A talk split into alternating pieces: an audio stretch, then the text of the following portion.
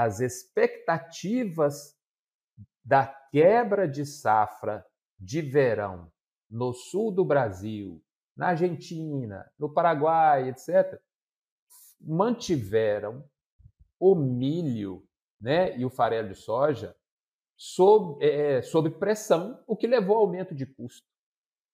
Tá certo? E a suinocultura, que é, tem o seu ciclo de oferta diferente dos grãos, não acompanhou. Né? Então, vamos lá. Voltando à sua pergunta, tentando ser é, preciso nela. A seca já está afetando a suinocultura desde 2021. A partir de 2022, essa, esse impacto, a partir de janeiro, ele se tornou maior, porque além dos custos de farelo tornarem-se ainda mais altos, o preço do suíno caiu, a relação de troca piorou.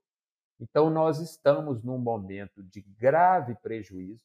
Eu diria para você que é a crise mais aguda da suinocultura depois do Plano Real.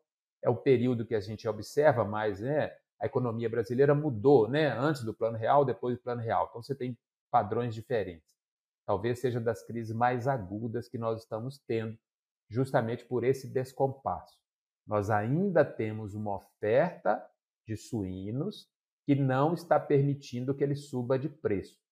Enquanto os nossos grãos, primeiro pela seca que você disse, estão pressionados e com custo alto, depois pela guerra. Então nós tivemos outro impacto. Enquanto isso, a oferta de suínos não permite ele repor nem seu custo de produção.